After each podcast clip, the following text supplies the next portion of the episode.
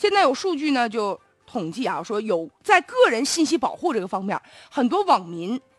个人的信息啊就被泄露了。而且这个范围呢非常的广，其中百分之七十八点二的网民的个人身份信息被泄露过，所以看起来这个新闻之后，大家彼此都惴惴不安呢。说那我这信息有没有被别人给泄露呢？其实，在这个大数据时代之下呀，客户的个人的大量的信息，有可能就是快递员、快递业务从事的这个行业就把信息给泄露出去了。因为这个系统当中，快递系统当中存储的，你比如说有个人的身份信息。电话、工作单位、家庭住址，而这些海量的信息，有的时候监管就存在盲区了。在用户信息的保护上，你比如说国家呀和行业，其实都有严格的法律和制度的高压线。但是呢，个人信息买卖现在已经成为明码实价了，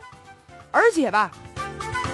有一些这个人买了这个信息之后，可能是为了推销自己的产品，但也不乏有个别的人拿这个信息出去就诈骗去了。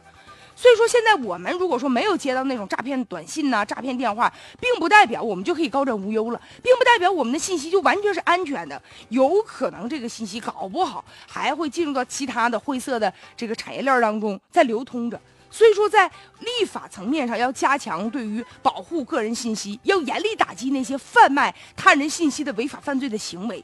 但是现在大多数的快递行业都是加盟的模式，快递员也良莠不齐。所以现在我们对快递员、对这个快递行业的信息也要加强监管。与此同时，也有人提出这么一个角度哈，说前一段时间北京不是有一个快递员，就因为在马路上就跟另外一个人出租车司机他俩发生刮蹭，结果啪啪啪扇这个快递员的耳光嘛。就说快递员呢，有的时候他自己好像很少能够从这个职业当中获得一种啊认可。所以说呢，我们能不能说对快递员有更多的尊重？对这个行业行业加强监管的同时，我们给予他们更多的尊重，让他们在这个行业当中有一种自豪感。那这样一来呢，虽然说不能够解决这个信息泄露，这个从根本上解决这个问题，但至少能从一个侧面，最起码大家共同的努力来保护一下这个信息。